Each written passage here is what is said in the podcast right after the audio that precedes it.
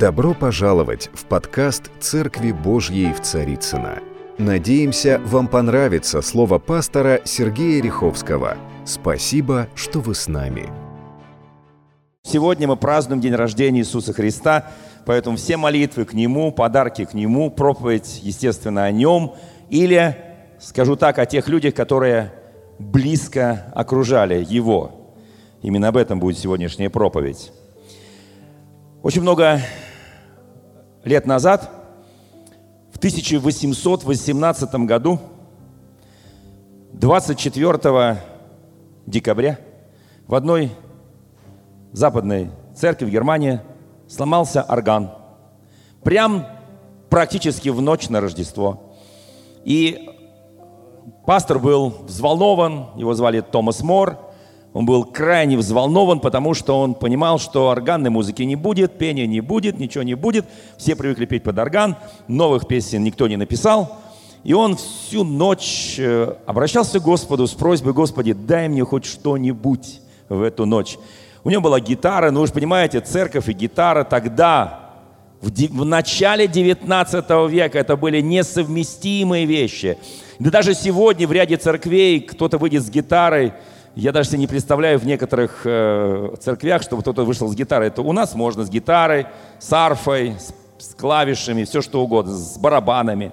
Вот. Но не во всех церквях это можно себе представить. И вот он взял в руку гитару, помолился Господу, и Господь дал ему стихи и музыку. За всю свою жизнь он написал единственное стихотворение, единственную музыку. Но такую, которую знает и поет весь мир. В эти рождественские дни во многих церквях мира, во многих торговых огромных центрах, в каких-то иных институтах, местах можно услышать эту божественную музыку. Написал ее человек, играя на гитаре просто. Но ее сегодня поют, используя все виды музыкальных инструментов, хоры, поклонники и так далее. Это очень простая музыка. На первом богослужении здесь сидел вот у нас хоры прославления, я попросил их запеть. И я хочу просто, может быть, кто-то сможет сейчас, да, я тоже даже где-то вот помогу чуть-чуть. Знаете, из его духа, из его сердца вылились эти слова. «Тихая ночь, дивная ночь, дремлет все, лишь не спит благоговение, святая чита, чудным младенцем полны их сердца, радость в душе их царит». Итак, три всего стиха. Но какие? Сегодня нет ни одного места на земле, где бы не звучала в рождественские дни эта чудесная музыка. Может быть, попробуем немножко спеть, если зал это знает. Это старый псалом, который поется с начала 19 века. Тихая ночь, дивная ночь. Знакомая мелодия, да?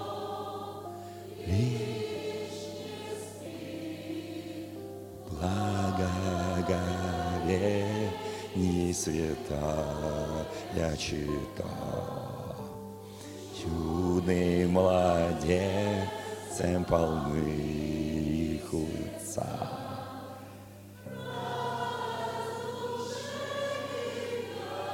Знаете, вот в эту ночь тогда почти 200 лет назад хор запел, и люди поклонялись Господу. Эта песня, этот псалом, этот гимн, он прошелся по всему миру, и его поют до сегодняшнего дня. Потому что и мелодия, и стихи, они уникальны. Они настолько успокаивают душу человеческую, дают будущность и надежду. Вы знаете, в эти же самые дни, в 1968 году, на другом континенте, запустили космический аппарат, в котором были астронавты Аполлон-8, 1968 год. 21 декабря он взлетел, и 24 он впервые в истории человечества, но перед этим, правда, там он пролетел советский зонд, зонд 5. Но это уже был космический корабль пилотируемый, и там было три христианина, три астронавта, которые облетели Луну. И они были на обратно, они впервые увидели, впервые сфотографировали Землю со стороны. Луны. Это была особая фотография, она обошла весь мир. С этого началось движение за мир. Вот именно с этой фотографии. И вы знаете, и президент той страны попросил этих астронавтов в ту рождественскую ночь с 24 на 25, когда были включены все телекомпании мира, все телевизоры мира, все радиостанции, важные для всего человечества. И они между собой стали общаться, три христианина, что им сказать такое, чтобы все, все телекомпании мира могли несколько минут транслировать это обращение из космоса. Они не придумали ничего лучше. Когда они смотрели на эту прекрасную землю, и тогда они открыли первую главу «Бытия», и из космоса на весь мир прозвучало первые стихи Бытия. В начале Бог сотворил небо и землю. Земля же была безвидна пустая, Дух Божий носился над бездную. Вы знаете, вот это вот особое, я, они говорили, они смеяли друга, они читали несколько минут в эфире на весь мир, звучало бытие, начало, начал в начале. Помните, я говорил в прошлое воскресенье, что начало – это разделитель между бездельником и делателем. Между тем, кто ничего не делает, и тем, кто делает. Кто начинает и заканчивает. Между Богом, который сказал, я, если начал, я обязательно завершу начатое. Вы знаете, вот это звучало оттуда, из космоса. Ну, единственные телекомпании мира, которые не транслировали, это были телекомпании Советского Союза. Потому что транслировать Библию они как бы не решились. Хотя некоторые услышали в своих приемниках эти удивительные строки священного писания. Вот так писалась удивительная история открытия космоса в рождественскую ночь, в ночь сочельника. Кто знает, что это праздник, называется сочельником. В ночь на Рождество. А почему он так называется, кто знает? Потому что готовили специальное сочево, которое ели люди, которые были в посте. Слава Богу! Итак, э, я сейчас не буду спрашивать, кто там сегодня успел съесть сочево или съест его попозже. Вы знаете, нам повезло. Мы празднуем Рождество, как и Новый год, впрочем, начиная со второй половины декабря и по половину января. Мы, это особая, особая земля, особая страна, Россия. Там у себя празднуют либо 24 либо 7 а мы вот празднуем, и празднуем, и празднуем. Слава Богу! В России любят праздновать. Аминь. Слава Богу. Итак, друзья мои, всех поздравляю с счастливым Рождеством. Счастливого Рождества. Естественно, сегодня я буду проповедовать э, на ту тему, которую я анонсировал в прошлое воскресенье. И она очень понятная, простая – Называется «Сны Иосифа». Ну, знаете, первая наша реакция у людей, которые блестяще знают Священное Писание, блестяще знают Библию, когда мы говорим «Сны Иосифа», мы сразу идем в «Бытие», и там в «Бытие» мы знаем, в 37 главе был некто Иосиф, сын Иакова, который видел сны, за что его били братья, ну и так далее, не, не очень любил отец, ну мы это знаем, потом продали в рабство. Но не об этом Иосифе пойдет сегодня речь. А речь пойдет сегодня о другом Иосифе, знаете, он настоящий герой, незамеченный герой Библии, так я хотел бы его назвать. Незамеченный. Вы знаете, хотя он э, в этой истории Рождества сыграл уникальную, важнейшую роль. Потому что вот когда мы сейчас прочитаем сны Иосифа, и вообще как Бог общался с Иосифом, и на какую роль он избрал Иосифа, мы поймем, что это уникальнейший человек – вы знаете, очень сложно подражать Марии, потому что, ну, можем подражать ее вере. Да будет мне по слову твоему. Э, сделать то, что она сделала, мы не сможем, потому что она родила Спасителя этого мира, Дева Мария. Наверное, очень немного героев, которым можно подражать. А вот этот герой, евангельский Иосиф, это тот, кому мы можем подражать. И поверьте, у нас получится, потому что он такой же, как каждый из нас. Он такой же. Он со своими образом жизни, менталитетом, пониманием, богобоязненностью. Знаете, вот мы все с вами христиане, мы все богобоязненные люди, правда, да? Мы люди верующие, мы люди, которые верим Слову Божьему. А вот он как-то интересно, по-особому верил. И мне хотелось бы сегодня вот чуть-чуть коснуться его веры. Ну, начну я с книги пророка Исаия, потому что именно на эту книгу будет ссылаться ангел, который явится Иосифу в первом сне. Итого у нас будет три сна, и один сон откровения. Ну, скажем так, три с половиной сна, который видел Иосиф. Я так понимаю, что с 1 января мы опять начинаем читать Библию. Кто уже закончил читать в этом году Библию, кто прочел ее от бытие и до откровения, есть такие святые. Ну, прям надо какие-то, наверное, награды придумать, я не знаю, там, там что-то такое. Ты прочел Библию, он прочел Библию, она прочла Библию за год. Это такое достижение. Знаете, чтобы прочитать Библию за год, нужно читать сколько глав в день? Вот если разделить всю Библию на количество дней в году, сколько нужно прочитать в день глав, чтобы осилить Библию? Шесть. Всего шесть. Каждый день. Такая мелочь. Ну это же прекрасно. Итак, давайте, друзья мои. Итак, написано. И вот в седьмой главе Исаия сказано. Итак, сам Господь. Там была проблема. Пару царей хотели уничтожить Израиль, хотели уничтожить Иудею, хотели уничтожить дом царя Давида. Но тогда бы не было рождения Христа. Потому что Христос родится из дома Давидова. И вот здесь Бог вдруг внезапно люди спорят друг с другом, одна армия с другой армией, один царь с другим царем, и потом вмешивается Бог. И он говорит пророку Исаия, «Итак скажи, сам Господь даст вам знамение, что никогда дом Давида уничтожен не будет». Сам Господь вам даст не кто-нибудь, ни звезды, ни небо, ни там какие-нибудь, не знаю, знаки особенные, а сам Господь даст вам знамение. Знаете, когда Бог за что-то берется, мы знаем по прошлой проповеди, Он все доводит до конца. Когда за что-то беремся мы, иногда доводим, иногда не доводим. Ну, в большем случае не доводим. Вот, поэтому мы в прошлый раз решили, все будем доводить доброе, доброе злой не будем доводить до конца, слава Богу. И там написано, Господь вам даст знамение, се дева в чреве примет и родит сына, и нарекут имя ему Эммануил. Вот так начинается это божественное пророчество, на которое будет ссылаться ангел Господень, который в первом сне явится Иосифу. Итак, смотрите, здесь есть ключевые слова. Слово «знамение». Все понимают, что такое слово знамение. Это знак, это символ, это явление, это какие-то кометы, какие-то беды, какие-то еще что-то, войны, глада, море, землетрясения и так далее. Но в данном случае речь идет о рождении младенца. Потому что такого рождения младенца, который будет, согласно этому пророчеству, не было до и не будет после. Оно единственное в своем роде, оно суверенное в своем роде, оно единственное, которое было за всю историю человечества. Потому что то, что сделает Мария, подчинившись воле Божией, не сможет сделать никто и никогда. Она родит Спасителя. Дух Святой сойдет на нее, и произойдет зачатие. И впоследствии рождение, то, что называется непорочное зачатие. Итак, смотрите, первое слово знамение, то есть символ, знак.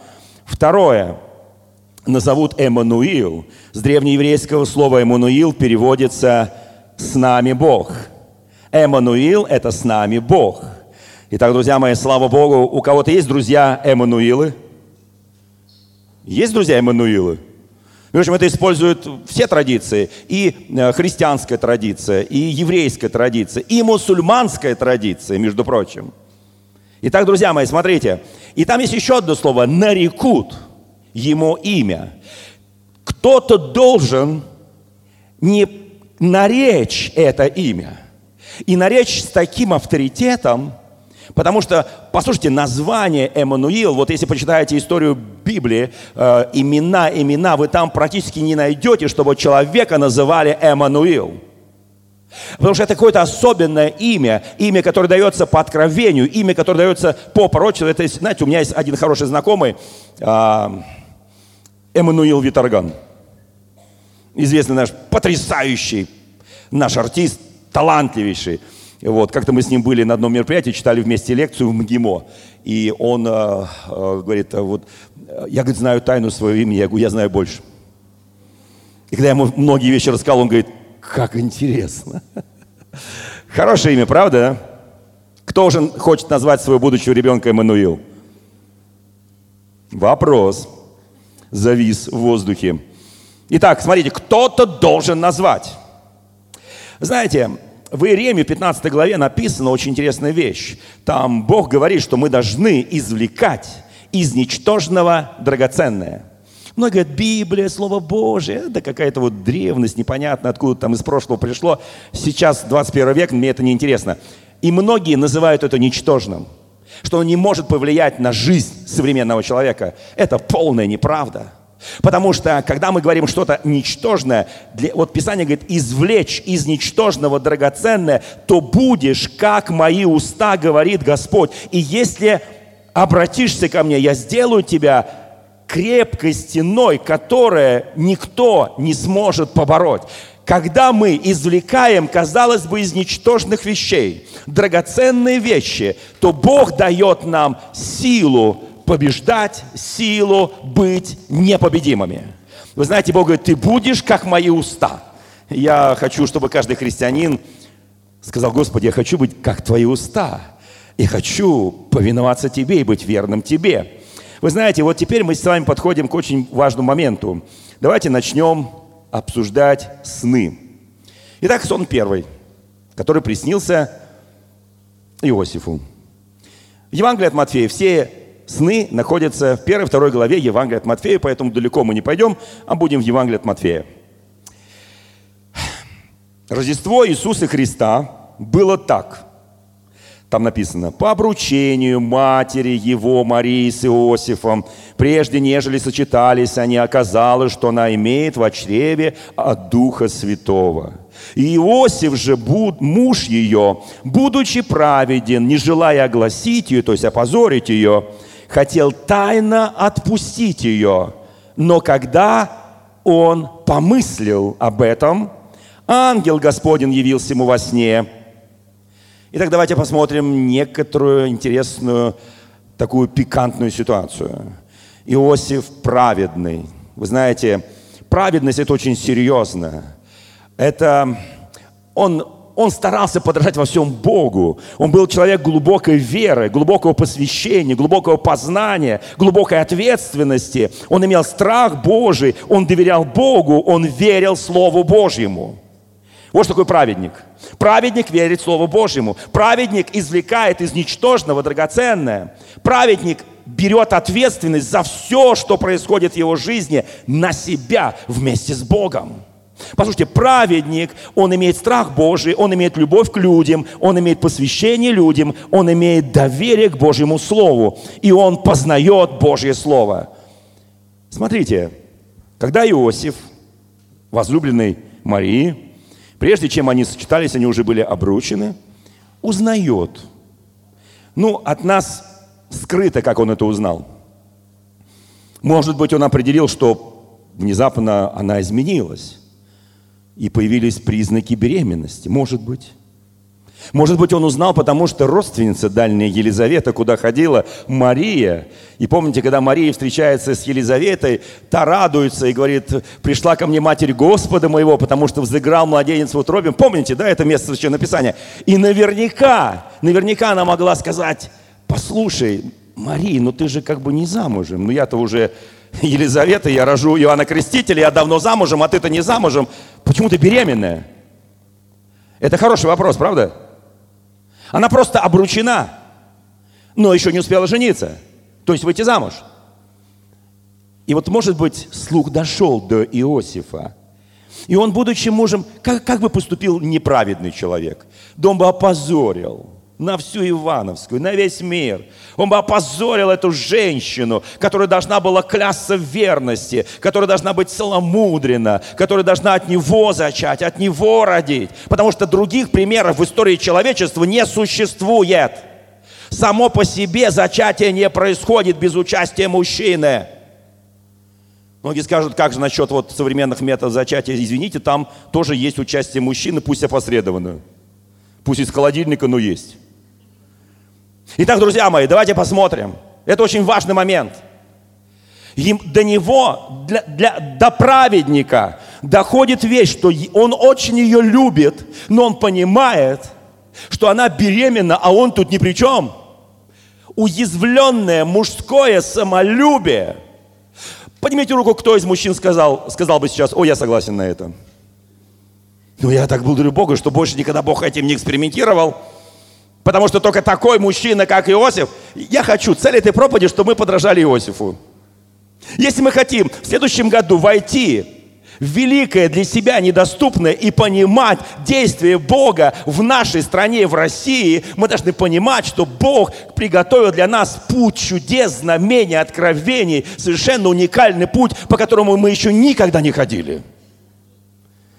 Вы знаете, если я хочу быть Иосифом, послушайте, знаете, у нас есть такие праздники введение Девы Марии во храм.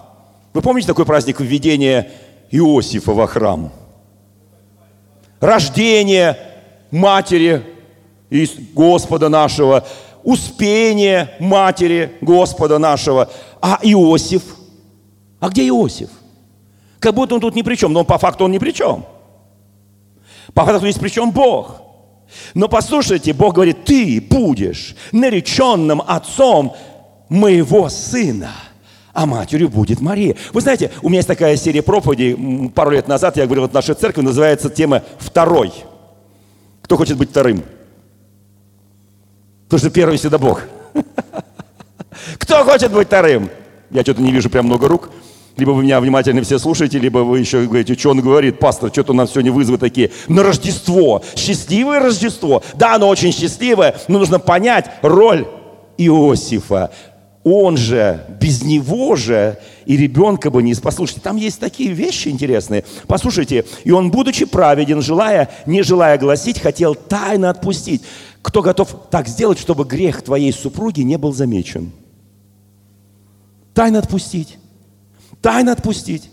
Слушайте, какой мужчина согласен на это? Тем более грех в сфере прелюбодеяния, как скажет любой человек. Вы представляете, когда они, почему они ушли из Назарета в Вифлеем? Ну, понятно, там откровение, земля Иудина, там дом Давида, все это понятно. Но представляете, они приходят туда, они поженились, она через три месяца рожает. А по той традиции, если это происходит в таком виде, там очень очень плохие суды были, там камнями били за это дело. Слава Богу за современные суды, никто никого не бьет, просто судов нету. Алло? Есть судилище. Особенно, когда судят церкви. Я уже это видел в советское время столько раз. Мой отец был трижды репрессирован за Христа. И я видел, как его судили. Страшные суды были. И даже то, что у моих родителей к тому последнему суду было уже 9 детей, это никого не волновало. Вообще. Послушайте, здесь написано, но когда он помыслил это, знаете, он умеет мыслить, homo sapiens, человек разумный – он помыслил об этом. Знаете, в Священном Писании написано, к Римлянам 8 главе 6-7 стих сказано, помышления плотские, суть смерть, помышления духовная жизнь и мир, потому что плотские помышления – суть вражда против Бога, а, ибо закону Божьему не покоряются, да и не могут. И в притчах написано, каковы мысли человека, таков он сам. Слава Богу! Послушайте, ибо Слово Божье, оно проникает до разделения составов мозгов, сути человеческой, дух, душа и тело, все проникает, написано, ничего нет сокровенного от него, судит помышления. И вот когда мы забываем о том, что Бог знает даже наши мысли, наши помышления. Кто знает, что Бог все знает? Много мест Священном Писании в Евангелии написано, когда Иисус Христос к нему подходили люди, то он, видя, там такое слово стоит интересное, видя помышления их. Бог все видит. Скажи аминь соседу, аминь, Бог все видит. Скажи, все, что я думаю сейчас, он тоже видит. Все, что я думал вчера, он тоже видел. Все, что буду думать завтра, он тоже будет видеть. Как я должен ходить перед Господом свято, точно так же, как ходил Иосиф, потому что он был праведный. И вот смотрите, как только он задумал это и хотел тайно отпустить, просто помыслил. Вы знаете, я верю, что Бог вмешивается даже тогда, когда мы просто помыслим. Помните Нагорную проповедь, кто помнит? Сказано древним, не прелюбодействуй, а я говорю вам, говорит Господь, кто даже взглянет на женщину с прелюбодействием, с чем? С чем взглянет? С вожделением. Он уже прелюбодействует с ней в сердце своем. Вот что такое помышление. Я буду в следующее воскресенье говорить видение на следующий год нашей церкви. Я буду очень много говорить, растолковывать, что означает помышление, потому что Бог смотрит не только на дела, которые мы делаем, а на то, почему мы их делаем. Потому что из сердца выходит либо добро, либо зло. И побеждаем мы дьявола, побеждаем мы грех не тогда, когда я уже начинаю весь бороться, и уже мне трудно, уже тяжко, а тогда, когда только приходит первая мысль. Там приходит победа, помышление, либо суть жизнь, либо суть смерть. Вы знаете, когда он только это помыслил, ангел Господень явился ему во сне, это первый сон, и сказал, Иосиф, сын Давидов, не бойся принять Марию, жену твою, ибо родившийся в ней есть от Духа Святого, родит же сына, и ты наречешь ему имя Иисус, ибо он спасет людей своих от грехов. Мы так, как елей, да, на душу, да, такое пророчество, да. И дальше написано, и все, он продолжал говорить, и все сие произошло, да сбудется реченное Господом через пророка, который говорит, сидев в чреве, примет, родит сын, нарекут ему имя Иммануил, что значит с нами Бог. Встав от сна, Иосиф повелел или поступил, как повелел ему ангел Господень, и принял жену свою – и не знал ее, как наконец она родила сына своего первенца, и он нарек ему имя Иисус. Все знают значение имени Иисус? Кто знает значение имени Иисус? Иисус Христос. Иисус Христос. Это Ишуа, это Спаситель, это Мессия, это помазанник. Божий помазанник. Это имя Иисус Христос, Божий помазанник, Мессия и так далее. Да? А вот кто знает значение имени Иосиф? У кого есть друзья Йося? Ну, кого-нибудь Йося есть друзья Йося? Нету. А Иосиф? Есть? Есть друзья? Ну, они не глупые эти ребята по имени Иосиф и Йося. Так вот, имя Иосиф переводится на русский язык. Очень интересно. Переводится «Бог приумножит». Бог приумножит. Вот так переводится на русский язык имя, то есть Бог воздаст. Божья награда. Так переводится имя Иосиф. Кто готов уже называть своих будущих детей Иосифами? Потому что библейский Иосиф, он не просто приумножил, он спас весь древний мир от голода. Кто помнит Иосифа в Египте? Послушайте, но вот, а вот этот Иосиф, он спас всего, он спас всего одного маленького ребенка и его маму, Марию. Но этим самым он спас весь мир – Бог да приумножит. Бог да вознаградит. Бог да воздаст. Такие переводы его имени. Послушайте, это мы сейчас читаем очень легко и говорим, какой хороший сон. О, если мне приснится такой сон, то я обязательно поступлю, как мне скажет Господь. Серьезно? Господь скажет, послушай, она беременна не от тебя. Она беременна от Духа Святого. Прими ее защищай ее. Когда она родит, нареки еще ему имя Иисус. Все нормально. Послушайте, я так радуюсь, что современные мужчины таких искушений не, не проходят. Но он-то был первым и последним мужчиной, кому Бог сказал, дитя это от меня, а ты будешь его земным папой, прими это дитя. Вот какое нужно иметь послушание – страх Божий и святость пред Господом сказать, я согласен. Потому что он понимал, и он никогда в жизни не упрекнет свою супругу, никогда он в жизни не спросит ее, слушай, ну ты мне эти все истории, конечно, рассказывал, ну скажи правду, наконец. Никогда. Мы многие мужья и жены мучаем своих супругов, говоря, ну-ка расскажи мне всю правду. А он никогда не скажет, вот он праведник. Кто готов быть таким праведником? Кто готов быть так послушным Господу? Тебе приснился сон. Просто сон приснился. И в этом сне тебе Бог сказал, ангел Господень сказал, послушай, прими ее, это твоя жена. Но ребенок от меня. И ты должен защищать его, ты должен любить его. Ты должен помочь ему состояться, ты должен научить его плотницкому делу, потом ты, ум... потом ты умрешь, а он будет царствовать. Послушайте, это очень сильно. Я сейчас говорю очень... Мы просто вот читаем Библию и говорим, о, о, какая Библия, какая хорошая Библия, как там все написано. А вот так встань на это место. Встань на место Иосифа. Кто готов? Я, я скажу так. Мужчины и женщины, мы все можем в своей христианской жизни доверия нашему Господу встать на место Иосифа. Потому что он такой незаметный герой Библии. Человек величайшей веры. Так, Иосиф все поступил, как ему сказал Господь. Дальше начинается... Знаете, что, собственно говоря, что, что с ним сделал Бог, как вы думаете? Есть одно место Священного Писания, а, где а, э, в книге пророка Иеремии написано в второй главе.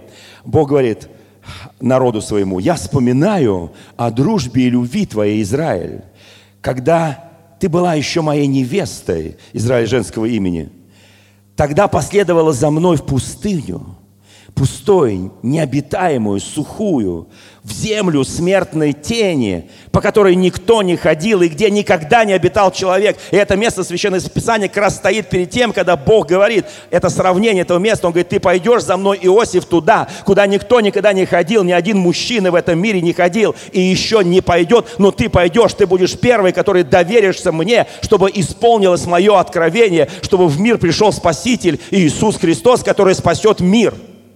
Он говорит, ты пойдешь со мной в эту пустыню, в эту пустыню смертной тени, безводную, сухую, ты пойдешь. И когда, он говорит, Израиль, когда был юн, он так меня любил, что пошел за мной из Египта в землю обетованную. Вот это любовь. Вы знаете, многие говорят так, я готов идти за Господом. Я выхожу из Египта, Господь, все, смотрите, я выхожу из Египта, куда выхожу? В землю обетованную? Нет, сначала в пустыню. Сначала в пустыню. И Бог говорит, когда ты был юн, ты меня любил. И ты был верен, и ты не знал, куда пойдешь. Послушайте, и я провел тебя через пустыню, и ты прошел через пустыню, и потом пришел в землю обетованную. Я скажу откровенно, без пустыни не бывает земли обетованной. Второй сон. Мне очень нравится второй сон. И вот, а, собственно говоря, рождается младенец. Все радуются, пастухи радуются, волхвы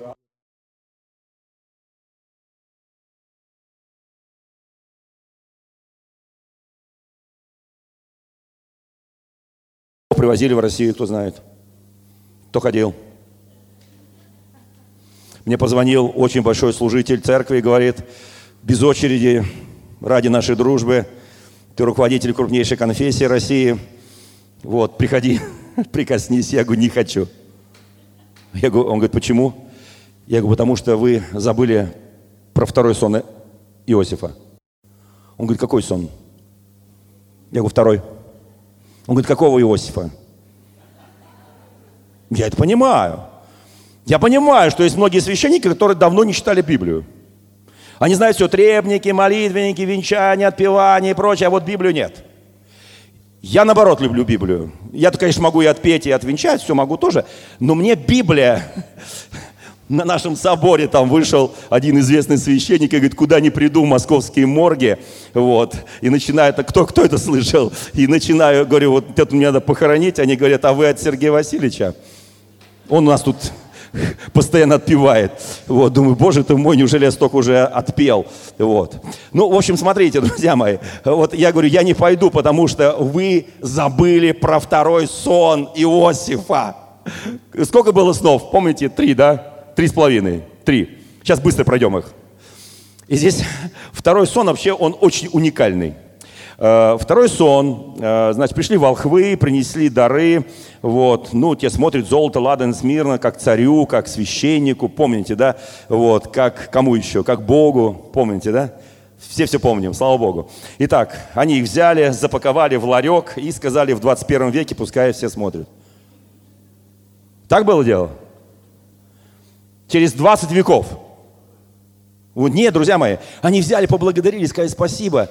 Они еще не знали, зачем им подарили это. Ну, понятно, поклонились как царю, поклонились как священнику, как человеку, все это понятно, да. Но послушайте, вот дальше происходят удивительные вещи. Как только нап- на- написано, что пришли волхвы, поклонились, и потом Ирод хотел, чтобы они разведали, где там родился Христос и так далее. Но они отошли своим путем. Когда же отошли волхвы? Второй сон. Ангел Господень явился во сне Иосифу и говорит, встань, возьми младенца и матери его и беги в Египет. Не просто иди, а беги в Египет. Знаете, когда Бог говорит беги, значит надо бежать. Не просто идти, а бежать. Когда Бог говорит, беги в Египет, и здесь написано, и а, будь там, доколе не скажу тебе, ибо Ирод хочет искать младенца, чтобы погубить его. Он встал, взял младенца и матерь его ночью и пошел в Египет, и там был до смерти Ирода, да сбудется реченный Господом через пророка, из Египта я возвал сына своего. Послушайте, что он там делал в Египте? Многие-многие-многие-многие годы пока не умер Ирод окаянный, так звали этого Ирода. Он там жил. На какие деньги? Кто помнит золото Ладана Смирну? Слава Богу! Волхвы обеспечили. Они там, они жили на эти деньги. Благодать какая. Кто понимает, о чем я говорю? Они, они, они там жили, потом прошли многие годы. Потому что когда люди не знают второй сон, они не знают, куда делись дары. Кто знает второй сон, знает, куда делись дары. Их проели. Слава Богу. Собственно говоря, для этого существует золото, потому что многие копят, копят. Что копить? Ты покупай и ешь. Покупай одежды, покупай еду. Для чего? Ну, нужно, собственно говоря. Знаете, когда придем в Небесный Иерусалим, мы скажем, Боже мой, почему столько много золота? Потому что там улица из золота, дома из золота, все из золота, и Господь говорит, бери. А зачем? Там ничего не продашь, ничего не купишь. Я понимаю, что во всем виновата торговля. Итак, по смерти же Ирода ангел Господень во сне явился Иосифу в третий раз. Заметьте, он не явился Марии. Он больше никому не являлся. Никаким пророком не являлся. Он являлся Иосифу. Знаете, кого сегодня не хватает в современных церквях? В современной нашей жизни российской Иосифов. Вот кого не хватает – который будет верить Богу, верить в сверхъестественное, верить в откровение, в видение, которые обосновываются и подтверждаются священным писанием. Для этого нужно знать блестящее священное писание, нужно знать пророчество священного писания Ветхого, Нового Завета, чтобы понять, куда мы движемся, как мы живем, чтобы понимать, что Бог не изменился – нам нужны современные Иосифы, которые будут доверять Господу даже в таких экстремальных вещах, в которые Бог у нас будет вводить. Послушайте, есть вещи, которые будет Бог делать очень скоро в нашей стране.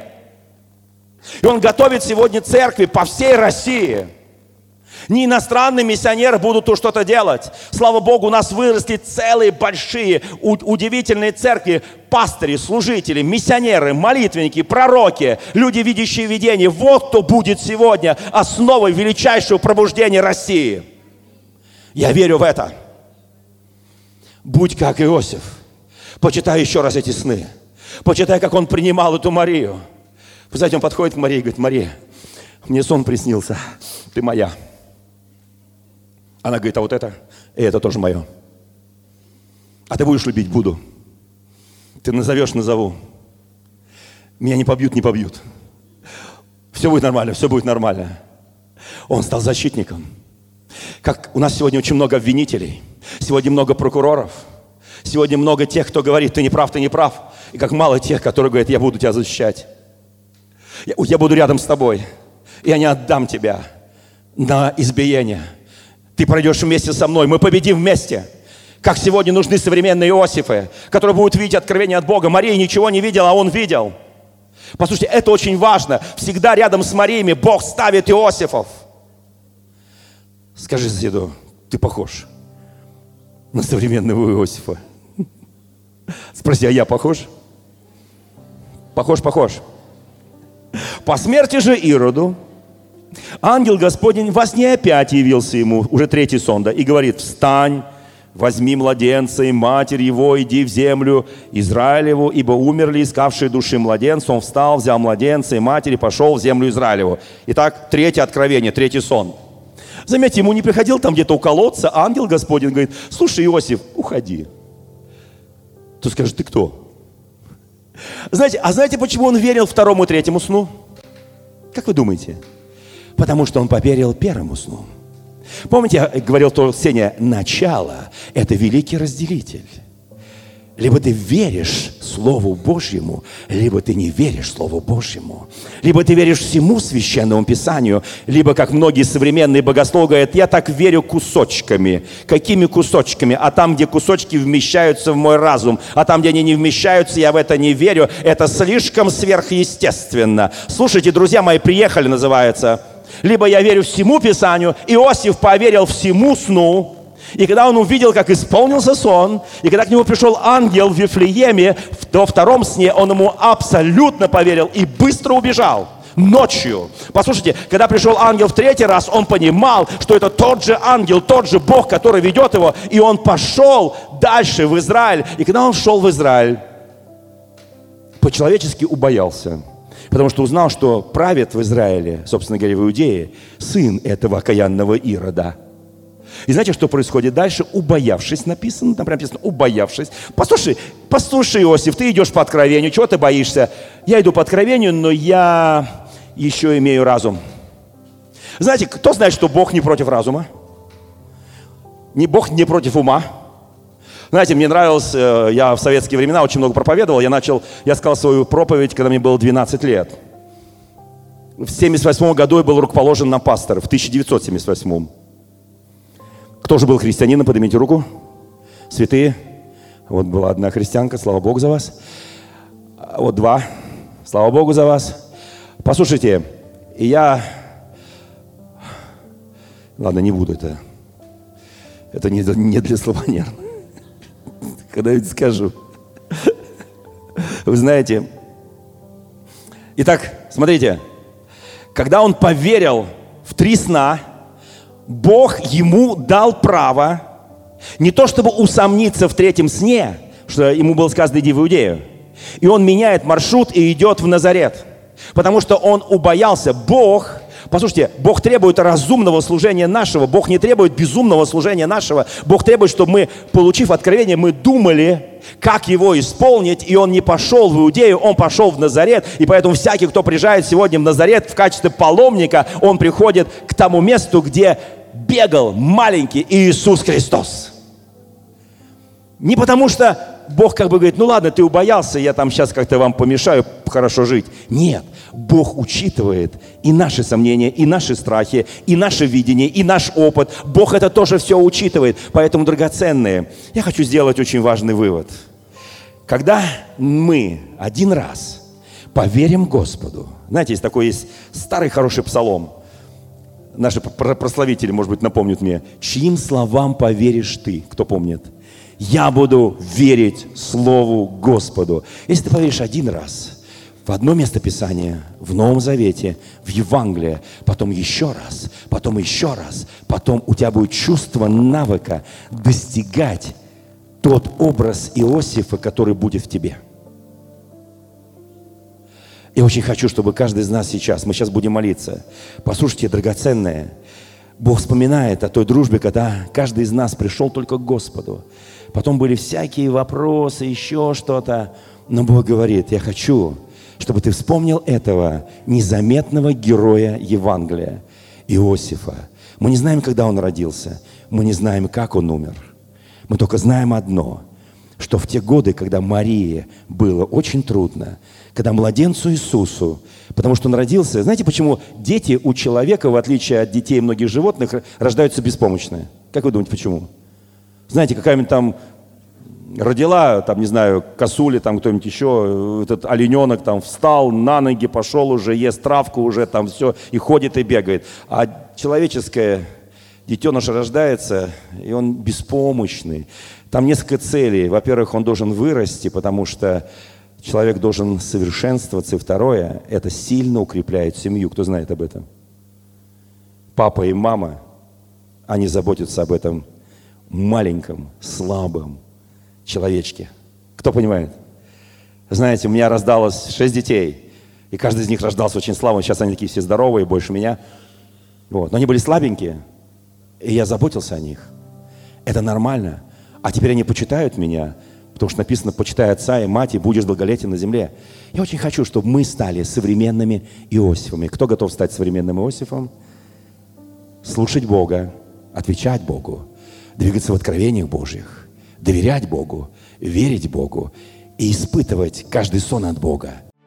Дорогие друзья, спасибо, что были с нами. И до встречи на следующей неделе на подкасте «Церкви Божьей в Царицына.